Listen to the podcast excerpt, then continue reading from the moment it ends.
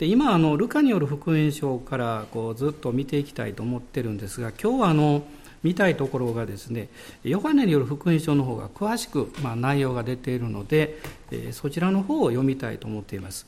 でヨハネによる福音書の1章の29節から34節までです。ヨハネの1の29から9から34までご一緒にお見になってください。その翌日ヨハネは自分の方にイエスが来られるのを見ていった。見よ世の罪を取り除く神の子羊。私が私の後から来る人がある。その方は私に勝る方である。私より先におられたからだと言ったのはこの方のことです。私もこの方を知りませんでした。しかしこの方がイスラエルに明らかにされるために私は来て水でバプテスマを授けているのです。またヨハネは証言していった。御霊が鳩のように天から下ってこの方の上にとどまられるのを私は見ました。私もこの方を知りませんでした。しかし水でバプテスマを授けさせるために私を使わされた方が私に言われました。精霊がある方の上に下ってその上にとどまるのがあなたに見えたの見えたならその方こそ精霊によってバプテスマを授ける方である私はそれを見たのです。それでこの方が神の子であると証言しているのです。まあ、ここはあのバプテスマのヨハネのことがまあ書かれているわけですね。バプテスマのヨハネという人物はイエス様のおいでになるまあ、道備えをするために神様からまあ派遣された器であったわけです。で、まあ、彼の背景というものをこう考えてみるとまあ、前回お話をしたんですけども彼はあの妻子の息子なんですねで、まあ、彼のお父さんのこの24組の妻子のちょうど順番があって、えー、彼がこの神殿に入っていった時に、まあ、見つかいが現れて、えー、あなたの妻エリザベスは身ごもりますよと。男の子を見ますと。で名前はヨハネとつけるんです。ということを聞くわけです。でこのヨハネという名前は、まあ、彼の家系にとってはまあまあ、ない名前というか。だから通常はそういう名前を付けなかったんでしょう。もうでも彼はそれを聞いた時に、まあ、驚きのあまり信じられなくなったんだと思うんですね、まあ、その結果あの、まあ、彼はこの赤ちゃんが生まれるまでは、まあ、話すことができなかったわけです。でもエリザベスのお腹の中で、まあ、後のこのバプテスマのヨハネと呼んでますがこのヨハネによる福音紹介でヨハネとは別なんですね。で彼がお腹の中に6ヶ月ぐらいの時にこのナザレにいたマリアのところに見つかいガブリエルが現れてそしてまイエス様の降誕のメッセージを告げたわけです。でその時にまあマリアは非常に感動を覚えたと思うんですけどまあ親類のエリザベスですのでこのナザレからですね北の方からずっとこうユダの産地まで、まあ、会いに行くわけですね、まあ、こういうことがまあ背景にあったわけですけれども、まあ、それから、えー、しばらくしてその男の子が誕生をして、まあ、ヨハネという名前をこう付けられるわけです、あ、彼のこう生涯っていうのを考えると、まあ、非常に短い人生ですねおそらく30歳ぐらいにこの交渉外を始めたんだと思いますけどあの、まあ、それまでのことはあまり詳しいことは、まあ、全く書かれていないと言ってもいいんですね。でも一つこう書かれていることはですね彼は荒野で過ごしていたということです。まあ、おそらく、えー、彼はこのエリアのことが心にあったのかも分かりませんけれどもこのラクダの毛衣を着てですね、えー、そしてあの稲子とまあ、野蜜ですねそれを食べていたってこう書いてるわけですね。でそしてその時が来まして神様からこう証明が与えられて彼は悔い改めをあの語り始めます。私はその旧約の時代まあ彼は旧約最後の預言者と言ってもいいんですけども神様が導かれる時というのは旧約であっても新約であっても一つの共通点があるんですね。それは自分に与えられた使命を受け取る信仰が来るということです。信仰っていうのはすごいと思います。まあ、それを世の中の人は信仰という表現をしないかも分かりませんけれどもある意味で人が自分にまあ委ねられたあるいは課せられた使命ということに目覚めますとですねそこに人生をかけていきます。時間もお金もあるいは時には自分の好みや大切なこともあえて捧げてでも放棄してでもそのことをやり遂げようとするわけです。ですからバプテスマのヨハネがですねなぜこの青春時代というかそれを荒野で過ごしたのか。彼は別に強いられたわけじゃないんですね。自分でそうした、まあ、それは神様から与えられた使命というものを彼が成長とともにこの内側で感じながらこの育っていったからではないかなと思います。そして彼はそこでこの悔い改めのバプテスマを授けていくわけです。聖書を見ますと興味深いのはですね多くの人々が彼からバプテスマを受けるためにやってきたということなんです。彼が町に行ってですねなんか案内配って洗礼しますからどうぞおいでください言ったわけじゃないんですね。人々が求めてやってきたんです。しかもその中にはパリサイ人や立法学者たち彼よりもこの聖書に旧約聖書に精通している人たちもたくさんいたわけです。でも人々はですね最終的に求めているものは知識じゃないんです。あるいはあのえ規則でもないんです。人々が最終的に求めているものは命なんですね。その何かその、まあ、命っていうのは命ってこう見せることはできませんけど誰かがものすごい喜んでいるとですねそこに命が躍動していると分かるわけです。あるいは困難の中にも何か穏やかに過ごしていると確かに命があると感じるわけです。人々はこのバプテスマのヨハネのことは聞いてはいたんですけれども多くの人々がやってきて彼が語るメッセージに耳を傾けた時におそらくある人は涙が止まらなかったでしょう。ある人たちは非常に深い興味を持ったんだと思います。そしてたくさんの人が洗礼を受けたんです。そしてある日そこに一人の方が現れた。その方がイエス様だったんですね。まあ、今日読みました箇所というのはそのイエス様がバプテスマのヨハネのところに来て洗礼を受ける。その時のことが書かれています。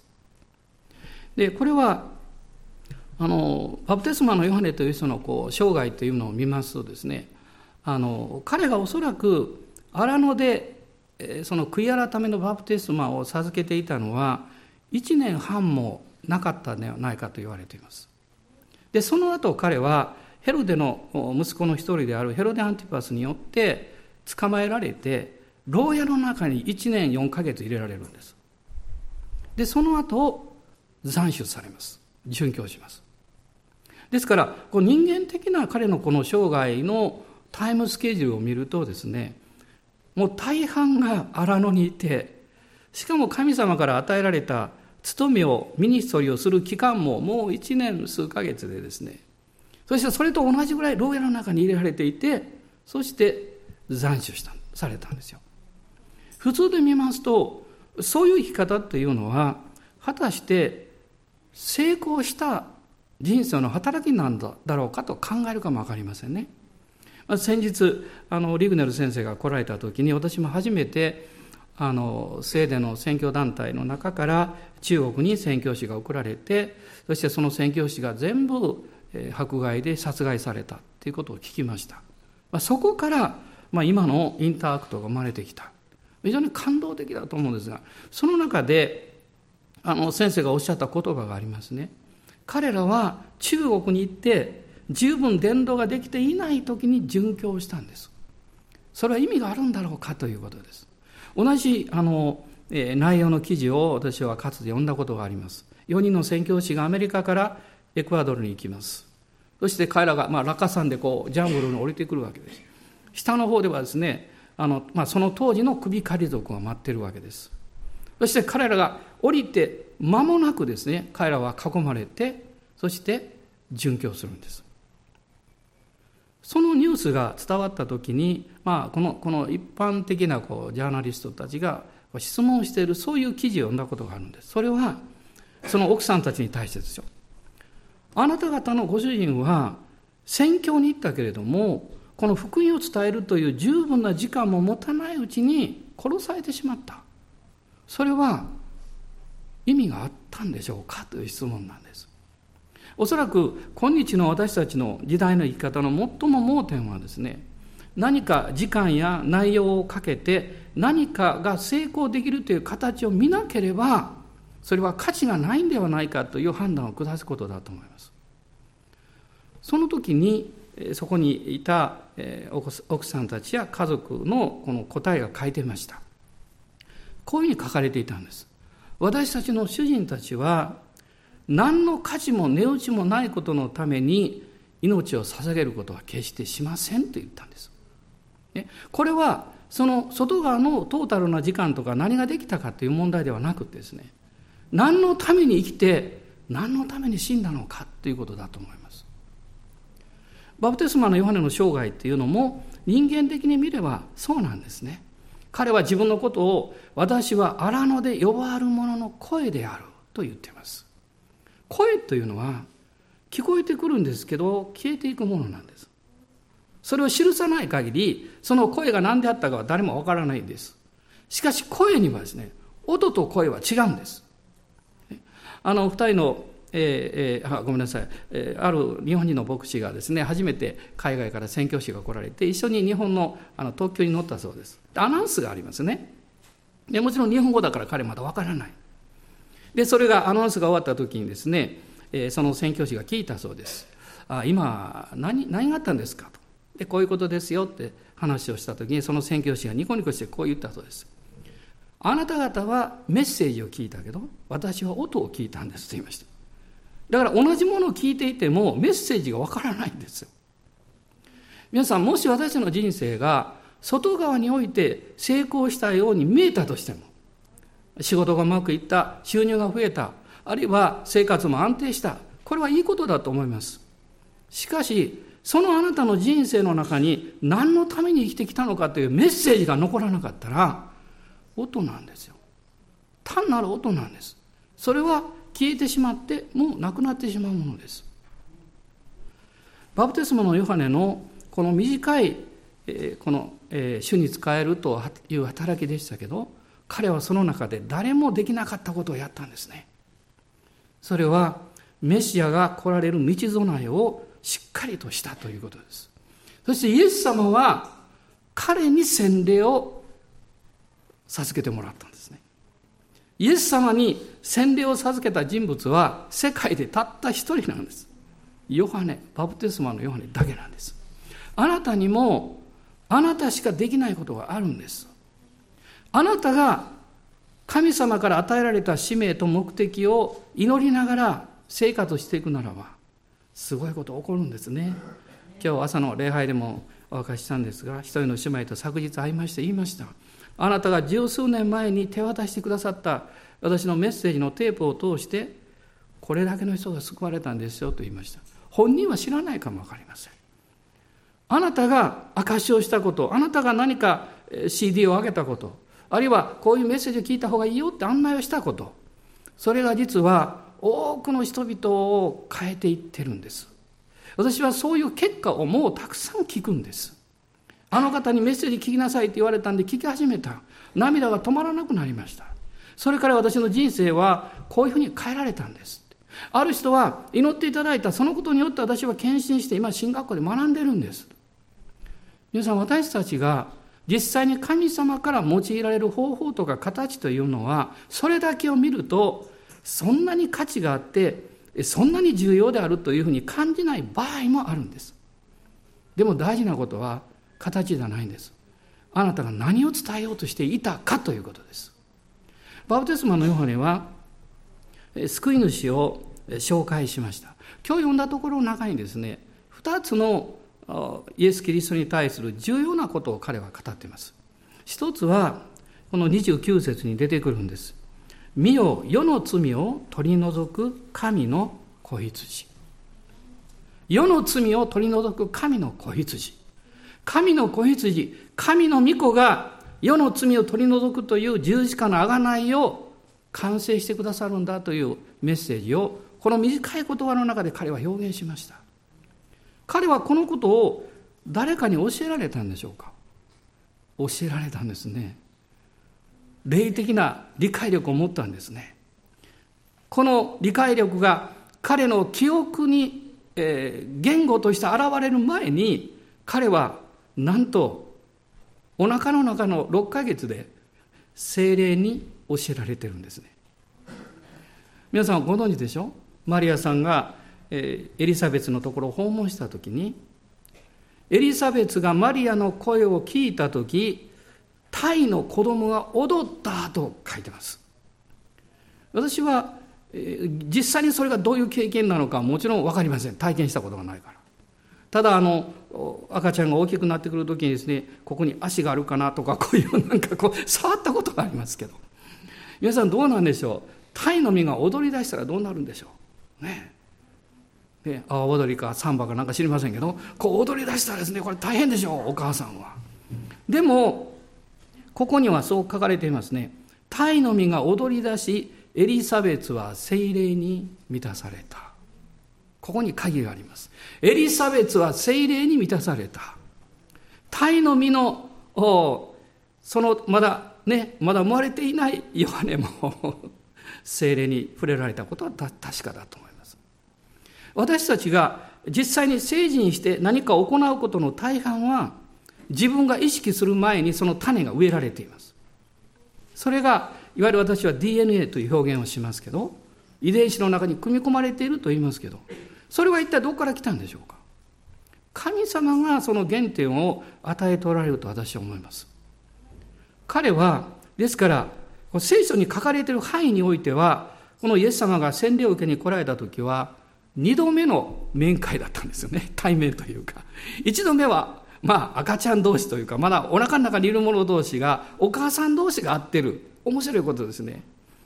その後、まあ会う機会があったかもしれません。聖書に書いてないのでわからない。でも、正式に書かれているのは、イエス様が30歳としてお見えになった。そしてヨハネもまだ30歳でしょうね半年上ですけど同じ年齢同士ですよ同じ学年同士ですよねでも彼がそこで見たのは親戚のイエス君じゃなくって神の御子贖いをなされるメシアだったんですそれは私たちがですねうちにあるものが何かを見たり聞いたり体験するときにパッと現れてくるんですうちに何もなければ何を見ても何を聞いても何も反応しないんです。あなたが霊的に渇きを持っていたので福音を聞いた時に信じたいと思ったんです。そういう渇きを持ってなければ、いくら説得されたって信じる気持ちにならないでしょう。さっきおもり兄弟のお証を聞きましたけど、長い間新約聖書を知らなかったって。で、またユダヤ人でクリスチャンになった人とも出会ったことがなかったと。でも、それだけでクリスチャンになるんでしょうか？キリストを信じるんでしょうか？ならないでしょう、普通は。それは彼が内側に深い渇きを求めを持っていたからです。メシアに会いたいという、その方を知りたいという願いを持っていたからです。神様はそういうものを私たちの中に置いていらっしゃいます。ヨハネはそのことを語り、そしてもう一つの大事なことを言ったんです。この私の後から来る方は、聖霊によってバプテスマを授ける方ですと言いました。これは4つの福音書に全部出てきます。ただ、その2つの福音書には聖霊と火によるバプテスマと書かれています。火というのは清め、そして焼き尽くし、そして何かこう性別するものですね。聖霊に満たされるときに私たちは神様の領域の、えー、心を理解します。そしてそこから与えられる使命があります。その使命が願いになり、祈りになり、その人を変えていきます。この二つのですね、非常に重要なメッセージをバプテスマのヨハネはイエス様と出会った瞬間に語るんですね。すごいと思いますね。そして、イエス様はへり下ってこのヨハネから洗礼をこう受けられるんですけれども、でもその中でこの洗礼を受ける時っていうのは当時の洗礼はおそらく頭からこうドバッとこうしたんだと思います。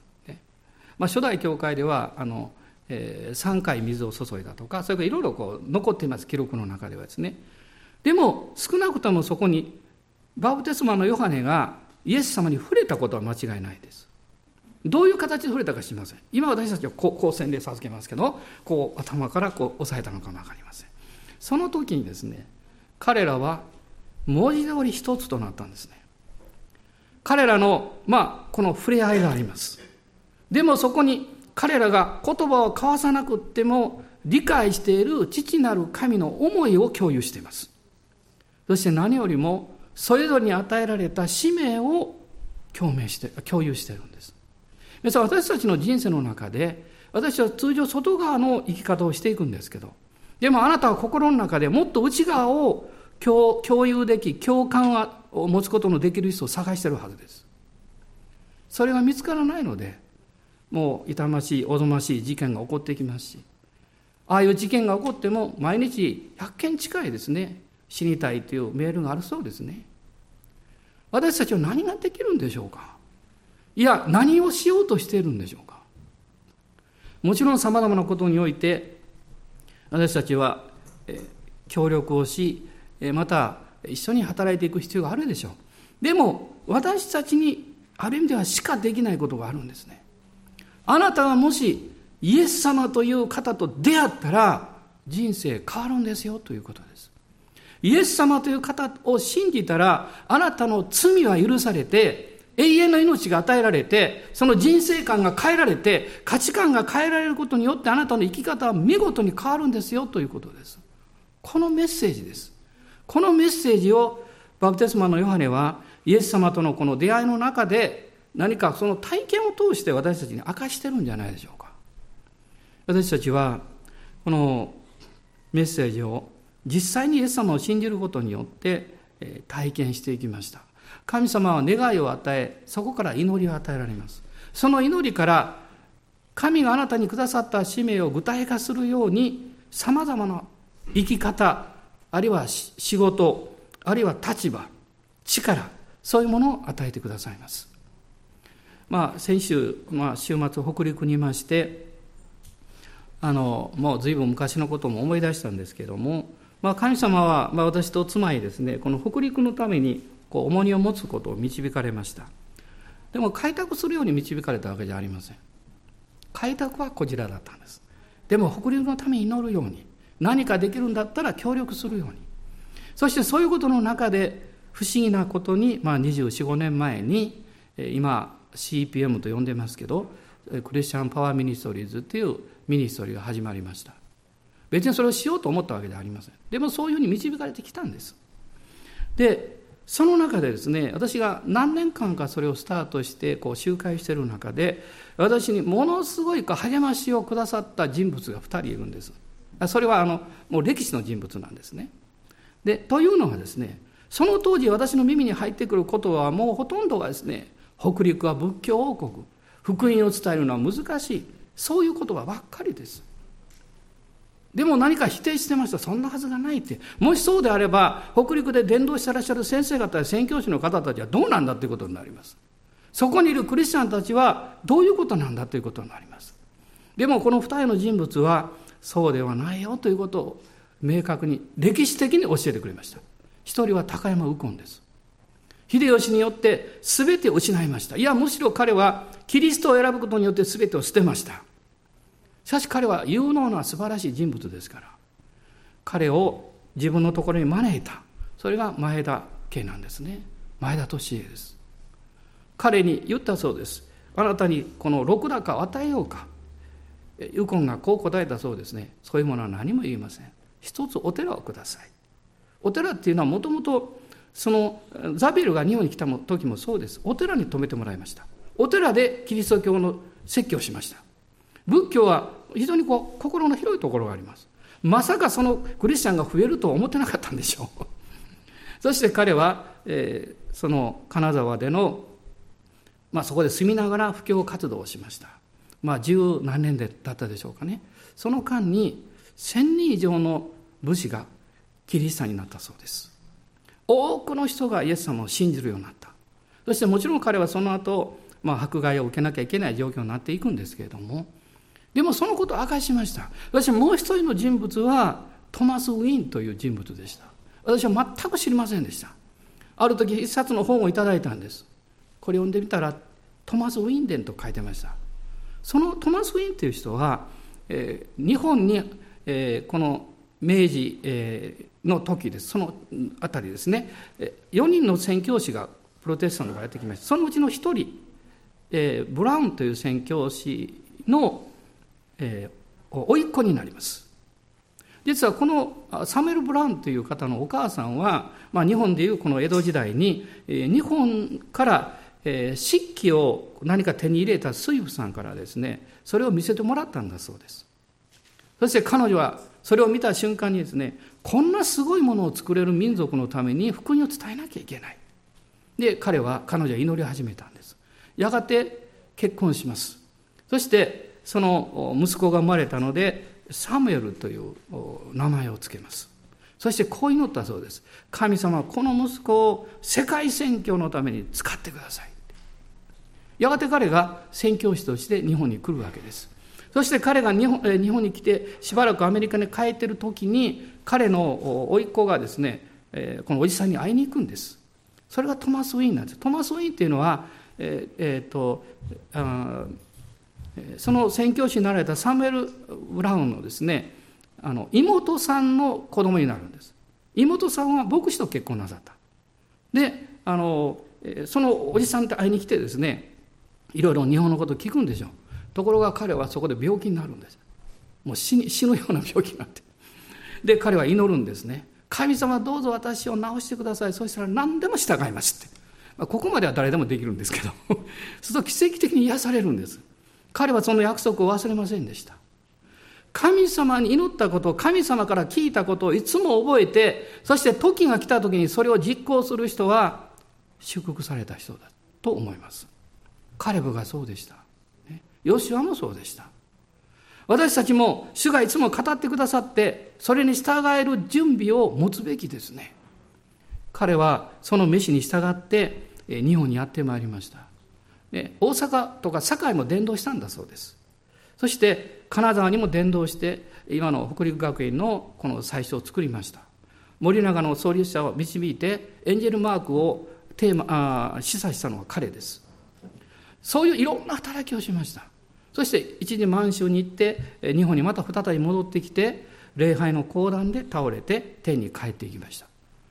彼のその北陸伝道ですねものすごい迫害がありました教会が焼き討ちにあったりでも奇跡がたくさん起こった。その本を読んだ時私はもう心がもうワクワクしてですね、すっごいと思いました。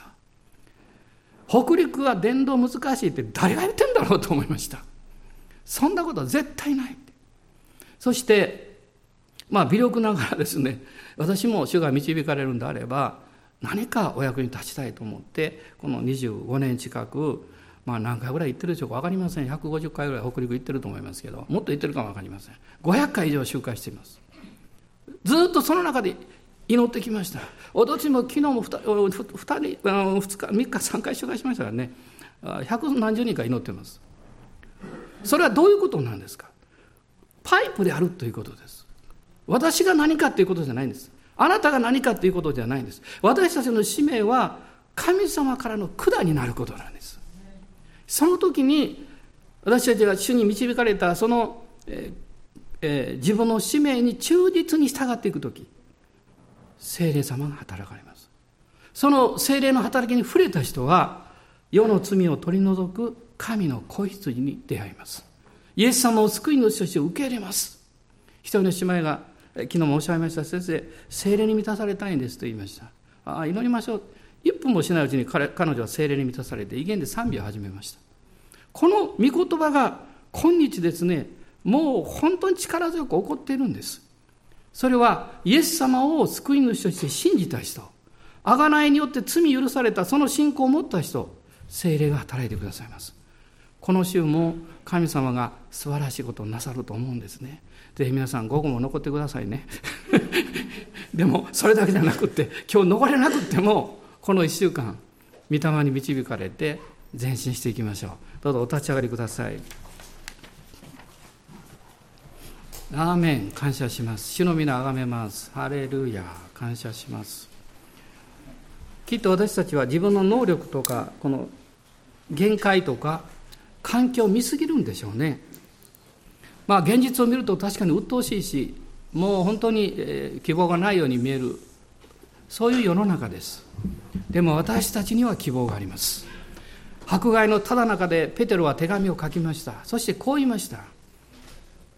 私たちは神にある希望を持っているんですと彼は書きました。今週私たちはイエス様に信頼しながら前進していきましょう。そして主を崇めていきましょう。恐れるよりも信じましょう。不安を持つよりもキリストの平安をいただいていきましょう。アーメン感謝します。今ご一緒に主をあがめあがめてください。ご一緒に自由に賛美しましょう。アーメンハレルヤ感謝します。アーメンアーメンハレルヤハレルヤおーアーメンハレルヤ主よ。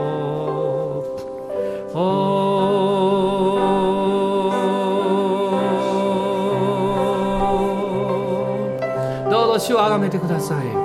あなたに使命があります。あなたに神様が導いておられる大切なことがあります。主はそれをあなたにしてほしいと願っています。私たちはただ祈るんです。主私はパイプに過ぎません。私はあなたから委ねられた務めを成し遂げたいです。と聖霊様導いてください。アーメン。感謝します。ハレルヤハレルヤハレルヤ今日インターネットでメッセージを聞かれるたくさんの人たち。国を越えてイエス様を愛している人たち。共に主の皆をあがめましょう。福音を伝えていきましょう。イエス・キリストの救いを伝えていきましょう。アーメンハレルヤ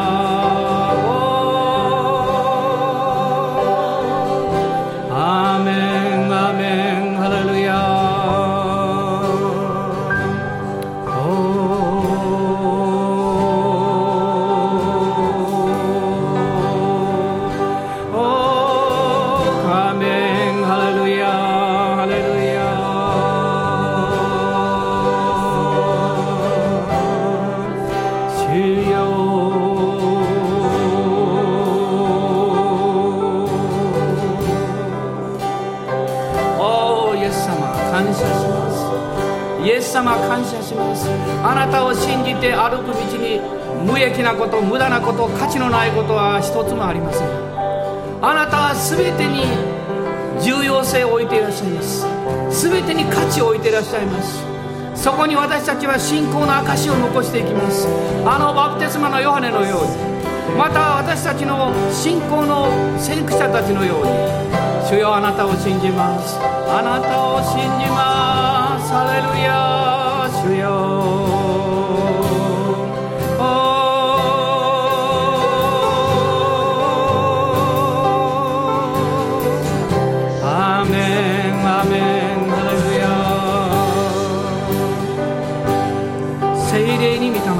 満たされなさい。主の御言葉に聞き従いなさい。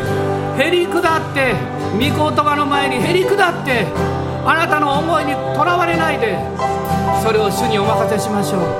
主はあなたを愛してらっしゃいます。あなたの味方です。あなたの側にいらっしゃいます。私たちはアバー父と主を崇めるんです。聖霊に満たされなさいと。聖霊の思いによってあなたの思いを支配してもらいなさい。アーメン。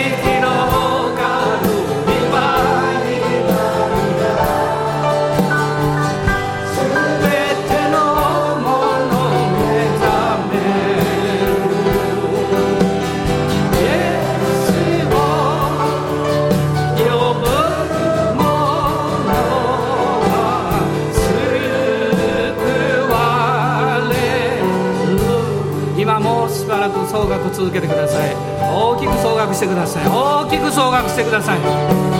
皆さん今祈りましょう。日本のリバイバルのために。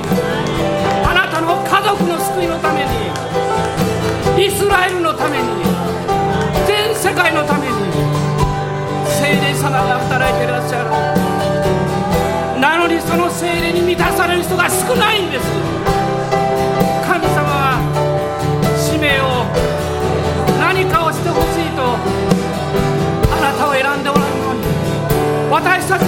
配信をここにおりますと答えなければ精霊の働きはとどめられてしまうんです。祈ります。イエスの皆によって暗闇の力が打ち砕かれたことを宣言します。日本リバイバルの波が力強く起こることを信じます。アーメンアーメン。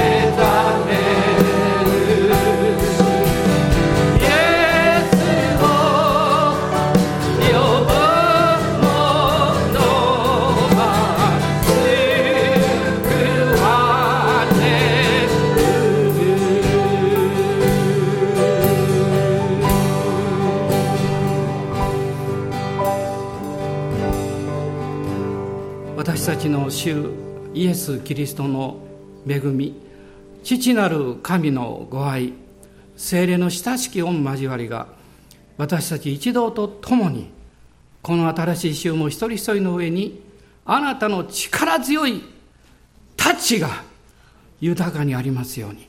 アーメン